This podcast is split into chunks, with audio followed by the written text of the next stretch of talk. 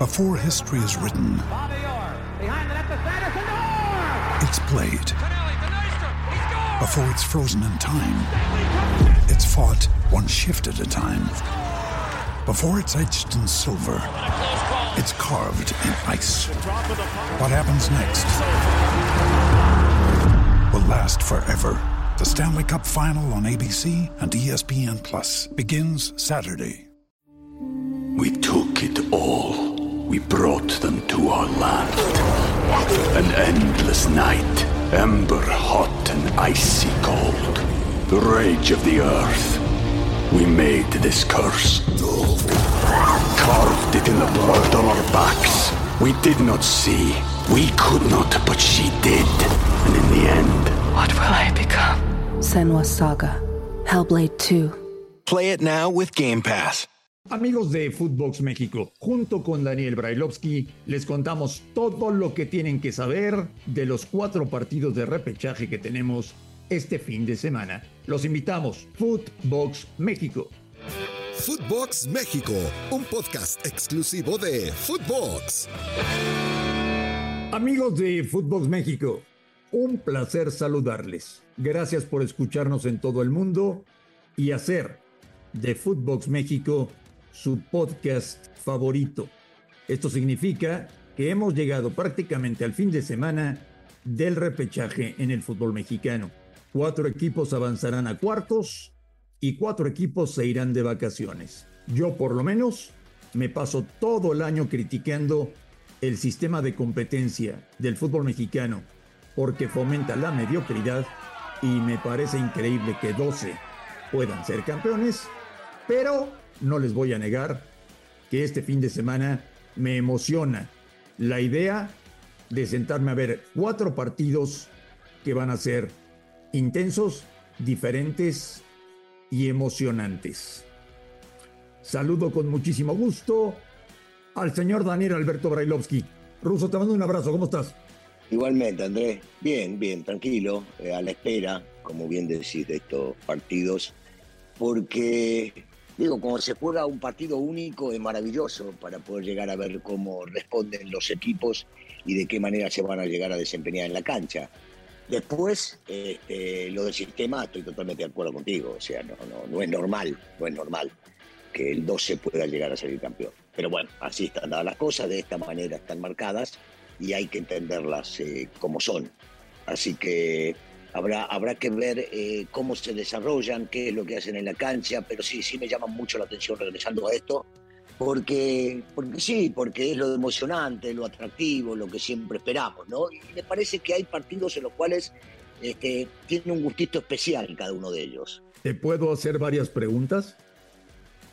Sí, claro, Marín, dele, dele. Ustedes, los futbolistas que son bichos tan raros, ¿por qué Ruso, Sí. cuando llegan estas instancias del campeonato en México, el jugador eleva considerablemente su nivel de juego, su estado físico, su mentalidad, su intensidad? ¿Por qué cambian tanto? Mira, no, no, no es que cambie el futbolista, sino que cambia el panorama. Y al entender que cambia el panorama y ya se juega a partidos de ida y vuelta, o como en este caso el repechaje, a un partido único, decís, no hay mañana. Y entonces se da absolutamente todo. Pero también esto tiene que ver con los planteamientos de los técnicos. Porque cuando se llega a estas instancias, y como no hay mañana, hay que jugarlo de otra manera y hay que preparar el equipo de otra manera. Yo creo que eh, es, una con- es un conjunto ¿no? de cosas, Andrés, que tiene que ver con lo que significan los partidos a matar o morir y lo que significan los partidos de una semana a la otra cuando todavía tenés chance de levantarte y de lo que hiciste mal poder llegar a hacerlo mejor. Es tan simple como eso. No es solamente el futbolista que da más. Dime una cosa, la verdad.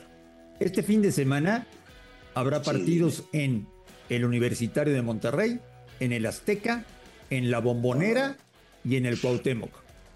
Pesa, pesa en el repechaje. ¿La localía o es un tema menor? Pa- para mí pesa. Para mí siempre el hecho de poder llegar a jugar de local eh, significa un, eh, una mayor seguridad con respecto al conocimiento, tanto del vestidor como del mismo campo de juego, de la gente que va a la cancha. Este, sí, sí, sí pesa. Posiblemente también pese para el visitante el entender de que no está en su recinto, que no está en su lugar, que no está en su hábitat. Pero una vez que empieza el partido, viste, es, lo mismo, es una cancha de fútbol en la cual tenés que agarrar y desarrollarte como para hacerle mejor las cosas. No podés estar pensando que el local tiene ventaja o que el visitante tiene desventaja una vez que empezó el partido. Pero de entrada, vos me das a mí a elegir como futbolista dónde quiero jugar y en mi casa. Yo quiero jugar en mi casa. Antes de continuar, quiero recordarles amigos de Footbox que si quieren demostrar qué tan buenos estrategas son, lo pueden hacer en Draftea. Descarguen la app de draftea.com, usen el código Footbox y recibirán un 30% adicional en su primera recarga. Recuerden que es el Daily Fantasy oficial de la Selección Nacional de México. ¿Cuál de los cuatro es más local en su estadio? ¿Y cuál de los cuatro es menos local en su estadio. Bueno, eh, eh, entendiendo, entendiendo estos cuatro que se van a jugar entre sábado y domingo, el menos local es Puebla, porque sabemos que Chivas, al ser el segundo equipo más importante del país, va a llevar mucha gente. Toluca me parece que es local, local, jugando en su cancha y sobre todo si va con el apoyo de la gente. Eh, Cruz Azul debería ser el local a nivel tribuna, porque de León cuánta gente puede venir, bastante, pero siempre menos de lo que pueda llegar a ofrecer un grande como un Blue Azul. Y en la cancha de Tigres, digo, salvo cuando va el América, Tigres es local. Oye, Russo, ahora que hablaste de Chivas, del partido de Puebla, y siguiendo con el tema de que los futbolistas son bichos muy raros. ¿Cómo te hubiese gustado ser un bicho raro? Eh, eh? las... encantado. ¿Sabes las no, cosas para nada. que hubiésemos hecho en el vestidor, Marín? Volvieron a aparecer las temidas fiestas de octubre en Guadalajara. Ha sido muy mala idea, Ruso, de algunos jugadores de Chivas presentarse en esta semana, en este momento y con todo lo que ha pasado en Chivas en un palenque. Yo no sé si fueron a ver peleas de gallos, que me parece un espectáculo deleznable. Yo no sé si fueron a un concierto de música. Yo no sé si tomaron agua o si tomaron cerveza, o si tomaron jugo de naranja. Yo no me meto en la vida personal de los futbolistas, nunca lo he hecho, pero sí te puedo decir que ha sido una pésima idea haberse presentado en un palenque cuando tienes que jugar el domingo en Puebla. Mira, eh, vos sabés que yo soy eh, defensor acérrimo de los futbolistas, pero hay una realidad, cuando vos estás jugando un torneo y estás en una instancia definitiva, hay cosas que podés evitar hacer para que no se vea mal y ocurra todo esto que ocurrió. Sobre todo con los antecedentes que tenemos de lo que había pasado en Chivas en los últimos años, que es raro, ¿no? En la época de Peláez. Este, y entonces, yo creo que estuvo mal. E insisto en lo mismo, Andrés. No sé qué hicieron, lo mismo que dijiste tú. Yo no sé qué hicieron. Pero, y si volvieron a las 11, como dice Briceño, 11, 15, es lo de menos en estos momentos es cuando no tenés que salir ni mostrarte, sobre todo porque estás jugando. Primero no lo tiene que hacer el futbolista este, previo a un partido, por supuesto que no, y menos este, un par de días antes. Pero la realidad es que ¿para qué? ¿Qué es lo que buscas? Y ahí dicen que fue acompañar a papá y que la familia. No, no, yo creo en lo personal que no hay justificación. Cuando sos profesional son las 24 horas y sabes que sí, porque son humanos, hay momentos para hacer cada una de las cosas. Este momento en el cual, y sobre todo por lo que vive Chivas, no es el momento de salir. Así sea hasta las 8, 11 y media de la noche, no, y no me meto con lo mismo que decía. Que si tomaron, que si chuparon, que si fumaron, no, no, me vale, me vale. No es momento de mostrarse en ningún lado en horas de la noche. We took it all. We brought them to our land. An endless night. Ember hot and icy cold. The rage of the earth. We made this curse. Carved it in the blood on our backs. We did not see. We could not, but she did. And in the end. What will I become? Senwa Saga. Hellblade 2. Play it now with Game Pass. The world's most exciting podcast, home of borders, language, culture. And here he is, New York Times best-selling author and National Radio Hall of Fame inductee, Michael Savage. I'm Michael Savage, host of the Savage Nation podcast, home of borders, language, and culture. Hear my new podcast each week as I speak with top guests from around the world. Right now, we have over 700 shows in our library featuring interviews with world leaders, scientists, faith teachers, and more, including President Donald Trump, Prime Minister of Israel Ehud Barak, Edward Teller, the father of the hydrogen bomb, Jerry Falwell, and so much more conversations and commentary you cannot find anywhere else. Other guests have included Samuel Cohen, the father of the neutron bomb, Breitbart's Alex Marlow, the great author Peter Schweizer, Colonel Douglas McGregor. Be here or be nowhere. The Savage Nation Podcast. Catch the Michael Savage Podcast on all podcast platforms every Tuesday and every Friday. Bueno, pues te adelanto, Ruso, que lo que pase en Puebla A ver, a ver, a ver. el próximo domingo, después de 90, 95 minutos o incluso penales, tendrá un efecto dominó. ¿A qué me refiero? Si Guadalajara avanza a cuartos de final, todos calladitos y a preparar el partido del miércoles. Pero si Chivas queda eliminado, a Mauri, que va a estar en el Estadio Cuauhtémoc, ya tiene planeado trasladarse vía terrestre del Cuauhtémoc a un hotel de la Ciudad de México, en donde va a montar su centro de operaciones para tomar decisiones radicales. ¿Solari? ¿Solito? No. ¿O con gente? No, a Mauri, a Mauri, Ah, a Mauri, bueno, a Mauri. sí. Eh, seguir o no seguir con Peláez, regresar a cadena a fuerzas básicas, empezar a entrevistar candidatos. Le gusta Larcamón, le gusta Andrés Dillini, le gusta Javier Mascherano, pero tomar decisiones rápidas para planear la pretemporada y que el 2023 por fin sea un año digno para el Guadalajara. Primero hay que elegir al técnico, después al director deportivo y luego tomar la decisión de qué jugadores se quedan y qué jugadores se van. Bueno, a mí, a mí me parece que no va en ese orden. Me parece que primero hay que decidir quién es el director deportivo, sentarse con él, porque me imagino que el primero que van a meter una patada es a Peláez, sentarse con el director deportivo, hablar con el director deportivo, a ver qué piensa él de cuál sería el técnico idóneo para Chivas. Y no, no, no, no decide solamente el director deportivo, pero sí una opinión, porque hay que de arriba para abajo.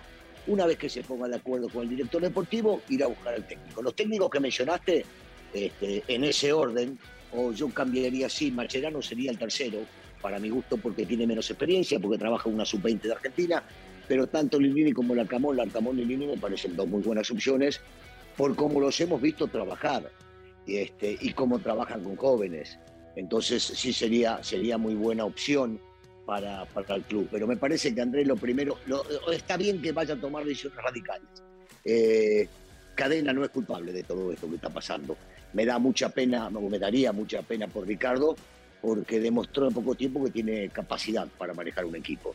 Pero bueno, si hay que cambiar, se cambia. Y si se va a cambiar, estas dos apuestas, las dos primeras que me mencionaste, me parecen sumamente buenas, pero primero hay que buscar al director deportivo. No equivocarse. El director deportivo tiene que ser parte de la decisión del técnico. Te quiero invitar y recordar que puedes entrar a, registrarte a caliente.mx. Ahora y regístrate y recibe 400 pesos de regalo para que empieces a apostar en vivo. Caliente.mx. Más acción, más diversión.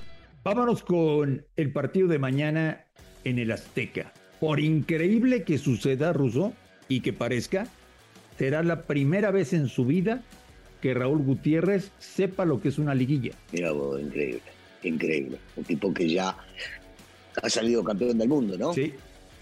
Pocos lo pueden llegar a decir, un sub-17, pero salió campeón del mundo. Pero eh, el tipo sabe de esto, conoce, le tocó jugar, conoce bien el fútbol mexicano. A mí no me gusta, ¿eh? Cómo juega Cruz Azul. No me gusta. Pero Pero ¿sabés lo que pasa, André? Es muy difícil. ¿A vos te gustaba cómo jugaba la sub-17 campeona de él? Sí, ¿verdad? Sí, me gustaba. Tuvo, tuvo tiempo y estuvimos juntos viendo partidos de él. Este, en el Estadio Azteca, inclusive cuando salieron campeones con la momia, me acuerdo de la momia. Yo lo que digo es, lo que digo es, eh, tener que dejar trabajar un técnico para que el equipo pueda llegar a plasmar en la cancha la idea que vos podés llegar a tener. Lo importante en este momento que llegó a Cruz Azul era ganar y lo ha conseguido. Y era calificarlos como lo calificó la reclasificación, que era mucho más difícil llegar mucho más alto de lo que él llegó, porque lo habían dejado muy lejos de esos 32 puntos que tiene Pachuca y él logró con lo que logró 24. Entonces me parece que ha hecho una buena labor y que hoy, hoy más que nunca tiene que ver con los resultados. No puede estar pensando en jugar bonito, jugar bien o jugar de una manera que a él le gustaría. Él tiene que seguir sacando resultados.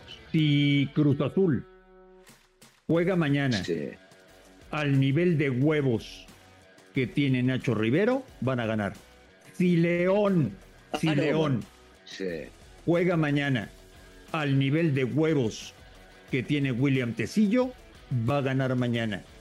Creo que va a ser un buen partido. bueno, eh, eh, sí, Andrés, yo, lo que digo es que eh, rara vez lo he dicho, ¿no? Este León, este León con este técnico a mí no me gusta cómo juega.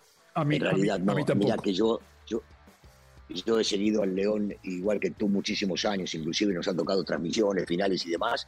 Eh, con los técnicos anteriores ha, ha, jugado un fútbol lindo, agradable, que llamaba la atención a la tribuna, que le gustaba a mucha gente, que se hacía una cancha sumamente difícil de poder llegar a salir de allá con puntos. Hoy no sabes quién va a jugar, a veces el Chapito en la banca, Ambril lo pone a veces de volante, a veces central, a veces va a la banca cosas, viste, cosas que suceden muy, muy, raras. Eh, claro, si los jugadores se enganchan y se despiertan, pueden llegar a marcar diferencia este, en cualquier cancha, porque los jugadores son buenos. Pero como juega bajo sistema de este técnico, no me gusta. Y Club Azul juega del local, tiene las de ganar, eh, se van a cargar la, la pincha de favorito, porque no queda otra, jugando local y siendo grande, eh, y, y, va a depender de lo que hagan los chicos en la cancha, ambos equipos. Para mí, del lado del Cruz Azul, un poco más dependiendo de eh, que el técnico plantee bien. En el otro eh, habrá que ver qué deciden los muchachos en la cancha, porque lo que he visto no, no me ha gustado. Las determinaciones no me han gustado. ¿Quién tiene mejor plantel, hombre por hombre?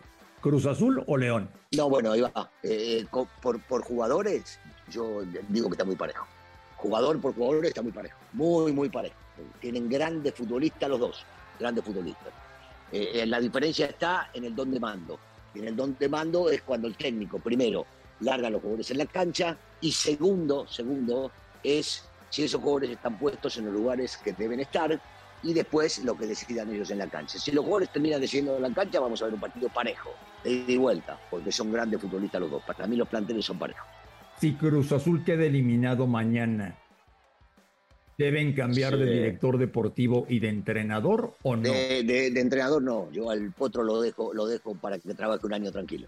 Lo dejo para que trabaje un año tranquilo y que me demuestre que tiene capacidad. No vayamos de vuelta a buscar porquería y media del exterior. Tenemos un técnico mexicano que tiene capacidad, que picó piedra y que hay que darle una oportunidad, no, no darle siete, ocho partidos. Dime rápido, ¿tiene algo que hacer Necaxa en Monterrey? Sí, porque esto es fútbol pero me parece que parte como, como favorito, como, como equipo fuerte Tigres. Tiene algo que hacer Bravos de Juárez, a los cuales de verdad, de todo corazón, les agradezco el gesto que tuvieron conmigo. ¿Tiene algo que hacer Juárez en Toluca? Sí, porque es fútbol, Andrés, y en el fútbol hay imponderables. Y Juárez, con todo y todo, y con un plantel menor en, en, en capacidad posiblemente lo que tiene Toluca, ha demostrado que puede ser contendiente. Cuidado, cuidado con Juan. Han invertido mucho y han contratado muy buenos jugadores y tienen muy buen director técnico. Y a mí me parece que Juárez todavía no juega al nivel de plantel que tiene y de entrenador que tiene. Pero bueno, para finalizar, señor Brailovsky, deseándole que tenga un extraordinario fin de semana, que veamos muy buenos cuatro partidos que el lunes no tengamos que estar aquí en Footbox México hablando de arbitraje o del VAR, por favor, te digo que este fin de semana es esperado en la Ciudad de México Ricardo El Tuca Ferretti. Se va a reunir con Miguel Mejía Barón y con Polo Silva para tomar decisiones. No es un tema de dinero, Es un, es un asunto de qué tipo de proyecto quiere Pumas. Miguel y el Tuca se conocen perfectamente, han hecho pareja en el Pumas campeón, trabajaron juntos en selección mexicana, trabajaron juntos en Tigres y es el elegido. Este fin de semana el Tuca estará en la Ciudad de México. Y por otro lado, Ruso, te confirmo que Dani Alves está deshojando la margarita en Brasil. ¿Le conviene seguir en Pumas? Tendrá, tendrá que. ¿Quiere seguir en Pumas? ¿Le conviene seguir en el fútbol mexicano? ¿Le aconsejan desde la selección brasileña que siga en México para tener opciones de jugar el Mundial? Todo eso se puede definir en las próximas horas, ¿eh? Ahí coincido, sí, pero tendrá, para, para seguir o no en Pumas, tendrá que ver quién es el técnico y hablar primero con el técnico, a ver qué es lo que se propone, hasta dónde lo quieren y cómo lo quieren. Y si no, no tengo duda que Dani va a encontrar equipo y te lo firmo. Dani Alves estará en el Mundial. Ruso, fuerte abrazo, platicamos el lunes. Igualmente, Andrés, que te sigas mejorando. Gracias. Muchas gracias, Ruso. A nombre de Daniel Alberto Brailovsky y de André Marín, esto fue Footbox México. Gracias por escucharnos y estamos en contacto. Esto fue Footbox México, solo por Footbox.